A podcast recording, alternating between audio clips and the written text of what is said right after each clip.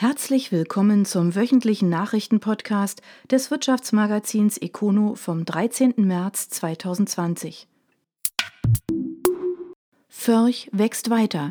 Der Händler verbucht mit 474 Millionen Euro einen neuen Rekordumsatz. Konzerngeschäftsführer Gerhard Heilemann verfolgt derweil weiter eine zweigleisige Strategie.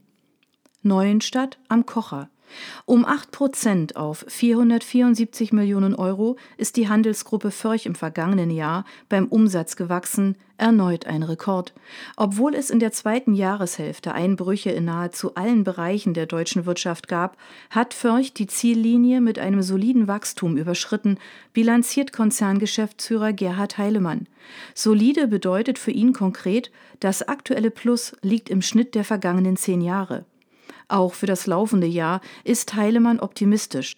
Aktuell gebe es keine negativen Auswirkungen aufgrund der Corona-Krise, auch nicht in unseren mehr als 50 Ländervertretungen inklusive Italien. Einzig eine stärkere Nachfrage nach Atemmasken würde verzeichnet. Im vergangenen Jahr hat der Konzerngeschäftsführer die Doppelstrategie weiterverfolgt. Einerseits wurde die Zahl der Verkaufsfilialen um vier auf 35 ausgebaut. Vor allem in Norddeutschland ist der Konzern nun breiter aufgestellt. Generell sieht Heilemann im Außendienst einen wichtigen Anker des Unternehmens. Deshalb soll deren Zahl in den kommenden Monaten um sechs Prozent steigen. Aktuell sind gut 2000 der 3370 Beschäftigten im Außendienst unterwegs. Andererseits wurde der Bereich E-Commerce weiter gestärkt. Immerhin ist das Segment weiterhin ein Umsatztreiber mit Wachstumsraten von 50 Prozent pro Jahr. Heilemann stärkt deshalb diesen Bereich weiter. In diesem Jahr wird eine zusätzliche App gelauncht. Zusätzlich sind weitere digitale Ansätze vor der Realisierung, unter anderem einen 3D-Planer für ein Regalsystem und einen Warenscanner für eine Art Selbstbedienungsfiliale in Containern auf Großbaustellen. Förch wurde 1963 als Direktvertriebsunternehmen von Theo Förch in einer Scheune gegründet. Heute ist die Gruppe einer der führenden Ausrüster von Industrie und Handwerk mit einem Programm von mehr als 100.000 Produkten. Stühlerücken bei EBM Papst und Schweizer Electronic. Die Menschen der Woche, Johannes Pfeffer und weitere Persönlichkeiten stehen vor neuen Herausforderungen. Mulfingen. Johannes Pfeffer rückt ab April in die Gruppenführung des Luft- und Antriebsspezialisten EBM Papst auf. Wer übernimmt dann seinen Posten bei der Tochtergesellschaft in St. Georgen? Bei uns auf econo.de erfahren Sie mehr über die Personen der Woche, unter anderem bei Schweizer Electronic, Sigla, ENBW, Seifert Logistik, Burda und vielen mehr. Herma, zufrieden, aber nicht glücklich. Der Spezialist für Haftmaterial und Maschinen legt im vergangenen Jahr beim Umsatz leicht zu. Für das Laufende spricht das Geschäftsführerduo eine sehr sportliche Vorgabe aus. Filderstadt. Um rund ein Prozent ist die Herma-Gruppe im vergangenen Jahr gewachsen, konkret von 361,3 Millionen auf 364,4 Millionen Euro. Wir liegen mit dem kleinen Plus immer noch deutlich über dem allgemeinen Wirtschaftswachstum in Deutschland, aber glücklich sind wir mit dem Verlauf des vergangenen Jahres in Summe nicht, resümieren die beiden Geschäftsführer Sven Schneller und Thomas Baumgärtner. In den einzelnen Sparten ist die Entwicklung dabei höchst unterschiedlich. Der Geschäftsbereich Haftmaterial legte um 4 Prozent auf 223,7 Millionen Euro zu. Baumgärtner? In diesem Geschäftsbereich konnten wir über die vergangenen Jahre hinweg sehr viel stärker wachsen als der Markt und Marktanteile gewinnen. Das war auch 2019 wieder so. Der Bereich Etiketten erreichte beinahe eine Punktlandung.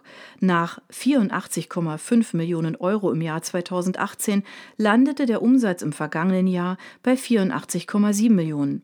Allerdings musste Hermer in dieser Sparte Rückgänge beim Ergebnis hinnehmen, da Sparmaßnahmen in der Automobil- und Chemiebranche gegriffen hätten.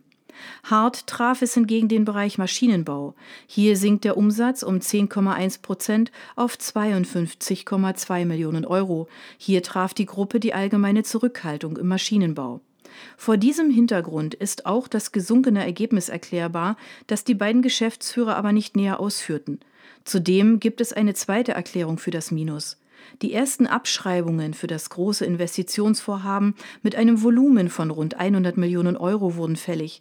Das ficht Schneller und Baumgärtner aber nicht an. Schließlich habe man nun die modernste Fertigung für alle drei Geschäftsbereiche an einem Standort konzentriert. Das ist in dieser Form in unserer Branche wahrscheinlich einzigartig. Die sich daraus ergebenden Potenziale gilt es jetzt eben zu nutzen. Auch deshalb rufen die beiden Geschäftsführer für das laufende Jahr ein Umsatzplus von 5 Prozent als Ziel aus, ob schon das Duo einräumt, das sei angesichts von Corona und all den anderen Krisen in der Welt sehr sportlich. Fondium landet hart in der Realität. Die Eisengießerei leidet unter massiven Umsatzeinbrüchen und muss sich neu erfinden. Ein erstes Produkt steht bereits fest. Singen. Ende 2018 war die Welt noch in Ordnung. Mit Fondium entsteht ein agiler, inhabergeführter Automobilzulieferer mit einem klaren Branchenfokus, erklärte damals der frisch gekürte Geschäftsführer Achim Schneider. Er hatte zusammen mit Arndt Potthoff und Matthias Blumentrath die Betriebe in Singen und Mettmann von der schweizerischen Geschäftsführung übernommen. Der Konzern hatte sich damals neu aufgestellt. Heute würde Schneider die Aussage wohl anders formulieren. Laut einem Bericht des Südkurier brach der Umsatz im zweiten Halbjahr 2019 um 35 Prozent ein. Neue Großaufträge seien nicht erteilt worden. Insgesamt sei die Fondium in die Verlustzone gerutscht und angesichts der Auftragslage wären aktuell auch keine schwarzen Zahlen in Sicht. In einem ersten Schritt seien bereits 180 von 220 Leiharbeitern abgebaut worden und die Verwaltung wurde auf Effizienz getrimmt. Allerdings scheint das als Maßnahme noch nicht auszureichen. Wir sind eine der teuersten Gießereien in Deutschland, wenn nicht sogar der Welt, bilanziert Schneider laut Bericht die aktuelle Lage.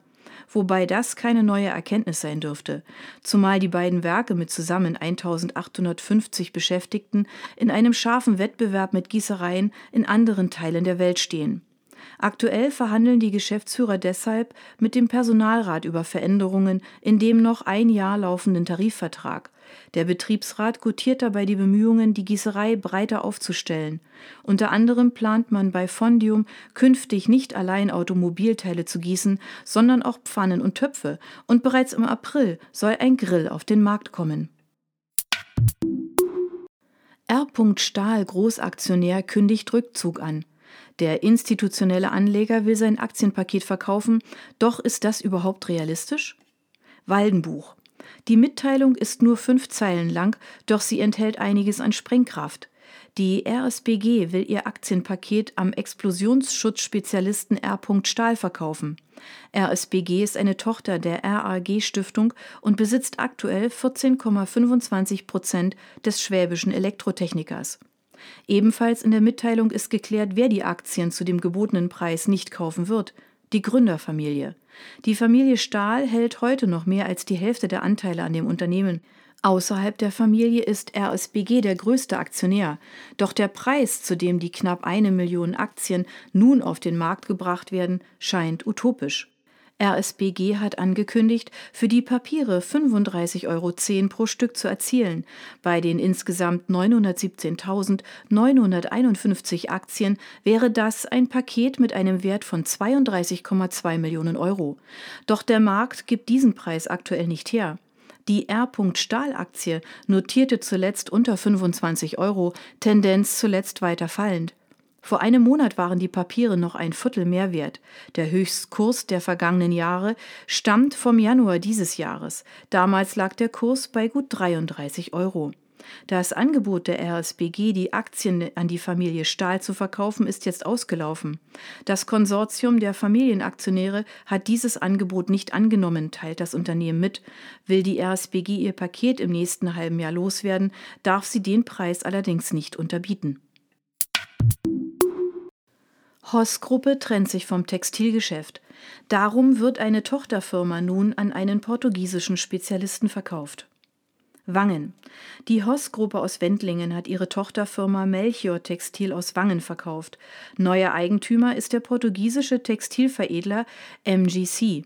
MGC, der langjährige Ausrüstungspartner der Melchior Textil, wurde im Jahr 2017 als Joint Venture des britischen Gewebeherstellers Carrington Textiles und dem portugiesischen Textilveredelungsbetrieb TMG gegründet. Zum Beginn des Jahres 2020 hat dieses Unternehmen die Geschäftsanteile an der Melchior Textil übernommen. Melchior ist ein Spezialist für Rohgewebe speziell für Arbeitskleidung. MGC veredelt in Portugal jährlich 18 Millionen Laufmeter Gewebe. Zusammengenommen mit Carringtons aktueller Produktionskapazität in Europa von 32 Millionen Metern entspricht dies einem Fertigungsvolumen von 50 Millionen Metern im Jahr. Die Hoss-Gruppe will sich künftig ganz auf die beiden übrigen Geschäftsfelder regenerative Energien und Immobilien fokussieren. Die Möglichkeiten dieser neuen Partnerschaft sind für Melchior Textil enorm, sagt Hoss-Geschäftsführer Dirk Otto. Norelem expandiert nach Österreich, wichtiger Baustein bei der Internationalisierung auch in Richtung Südosteuropa. Mark Röningen. Der Normteilehersteller Norelem packt die Internationalisierung an. Vor kurzem hat das Unternehmen mit Stammsitz in Markgröningen, Landkreis Ludwigsburg, eine Niederlassung in Österreich eröffnet. Dort bauen Niederlassungsleiter Boris Fischer-Ribi und sein Team den Standort in Tummelsheim auf. Tummelsheim liegt mitten im Industrieland Oberösterreich, erläutert Fischer-Ribi. Die gute Verkehrsanbindung ermöglicht es uns, schnell bei unseren Kunden vor Ort zu sein. Von Tummelsam aus werden vornehmlich Kunden aus Österreich, aber auch Slowenien, Kroatien, Bosnien, Serbien, Montenegro, Nordmazedonien und nicht zuletzt Ungarn betreut. Viele österreichische Unternehmen fertigen in Ungarn, so Fischer Ribi. Für sie ergibt sich der Vorteil, länderübergreifend einen kompetenten Ansprechpartner zu haben. In Österreich ist Norelem unter anderem ein wichtiger Partner für die Automobil- und Verpackungsindustrie sowie für die Automatisierung. Auch die Nischen-Champions bauen auf uns, betont Fischer Riebel. Auf dem österreichischen Markt ist Kostenoptimierung aktuell ein großes Thema. Wir wollen unsere Kunden dabei bestmöglich unterstützen. Für Norelem ist es nicht das erste Auslandsbüro. Im Zuge der Internationalisierung hat das Unternehmen bereits Niederlassungen in der Schweiz, Großbritannien, Schweden, Spanien, Mexiko, China, Polen und Österreich gegründet. Streb wächst durch Übernahme.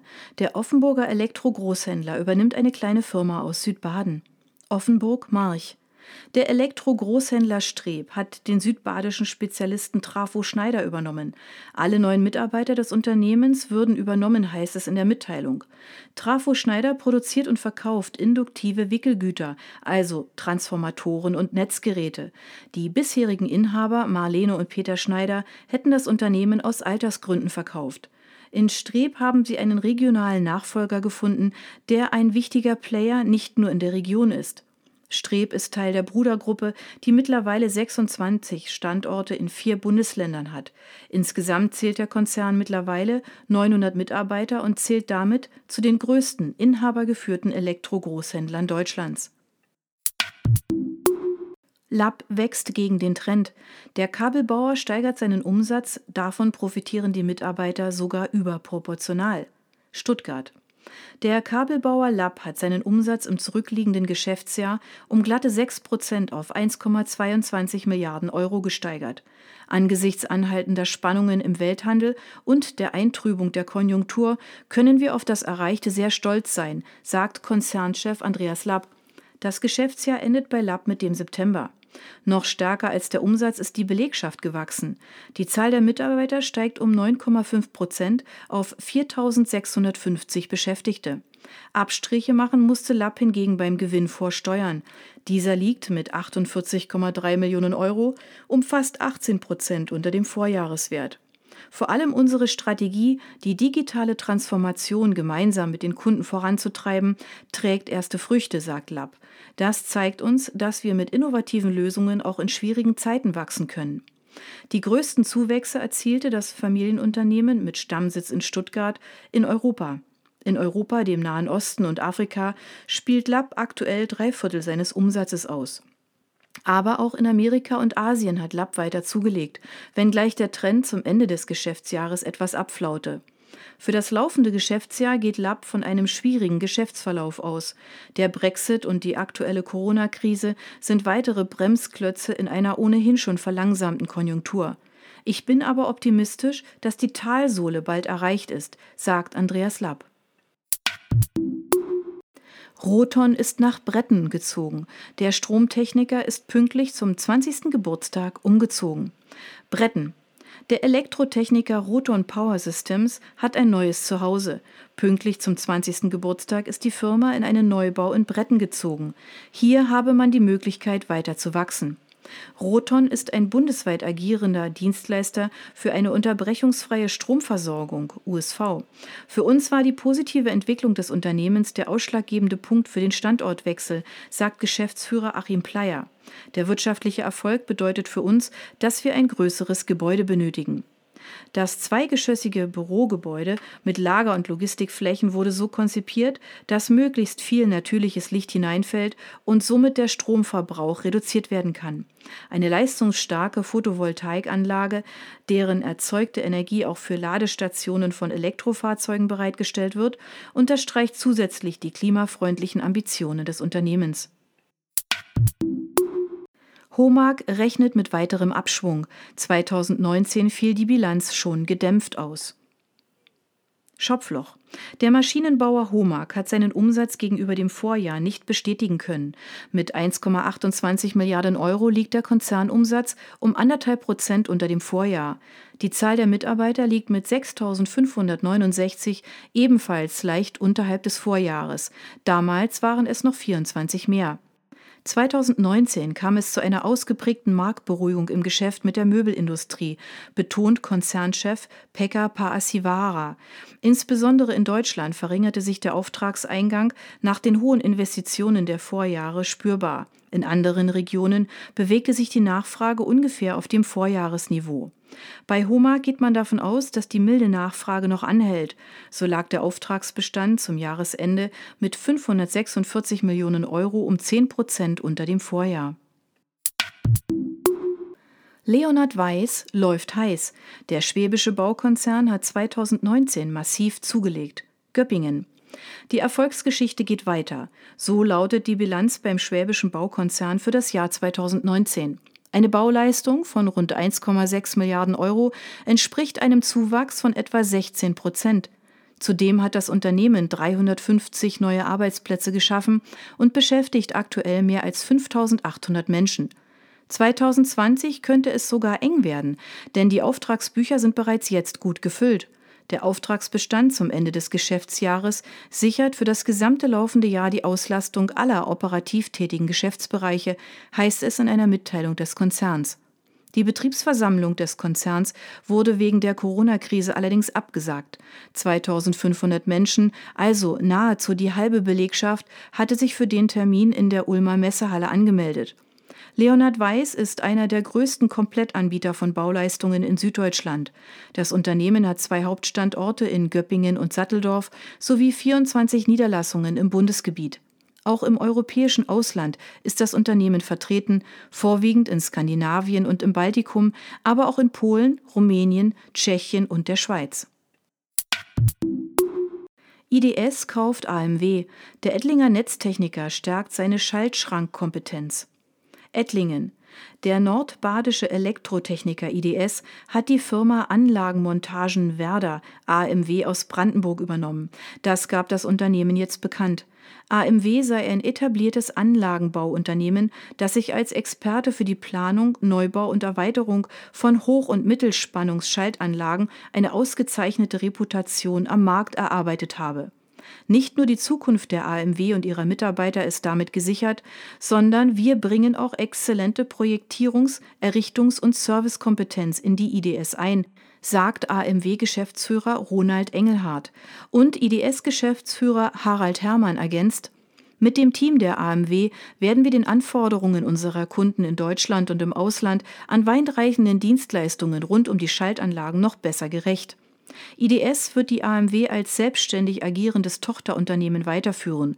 Ronald Engelhardt wird weiter Geschäftsführer sein und dabei von Frank Pieper von IDS unterstützt. Zum Kaufpreis gibt es keine Angaben. Badische Meditech bekommt schwäbischen Investor. Endoskophersteller will mit dem frischen Kapital seine Internationalisierung vorantreiben. Sechsau Tübingen. Der Tübinger Finanzinvestor SAS, spezialisiert auf Beteiligungen in der Medizintechnik, beteiligt sich an der Blasejewski Meditech aus Sechsau, Landkreis Emmendingen. Meditech ist ein Hersteller von medizinischen Endoskopen. SAS beteiligt sich mit 24,9 Prozent an dem Unternehmen. Wie viel der Investor für die Anteile zahlt, ist nicht bekannt. Der Medizintechniker verspricht sich von der Minderheitsbeteiligung eine Internationalisierung vor allem im Vertrieb. Ich bin zufrieden, mit der SAS einen Investor gefunden zu haben, der unsere Branche aus erfolgreichen Beteiligungsprojekten kennt und technisches Fachwissen in der Medizintechnik mitbringt, sagt Reinhold Blasejewski. Wir werden mit Hilfe der SAS den Vertrieb stärken, die Internationalisierung vorantreiben und neue Endoskopieprodukte zur Marktreife bringen. Blasejewski hat das Unternehmen 1991 gegründet, heute zählt das Unternehmen rund 70 Mitarbeiter. Das waren die Nachrichten des Wirtschaftsmagazins Econo vom 13. März 2020. Ihnen gefällt unser Podcast? Dann abonnieren Sie ihn doch ganz einfach.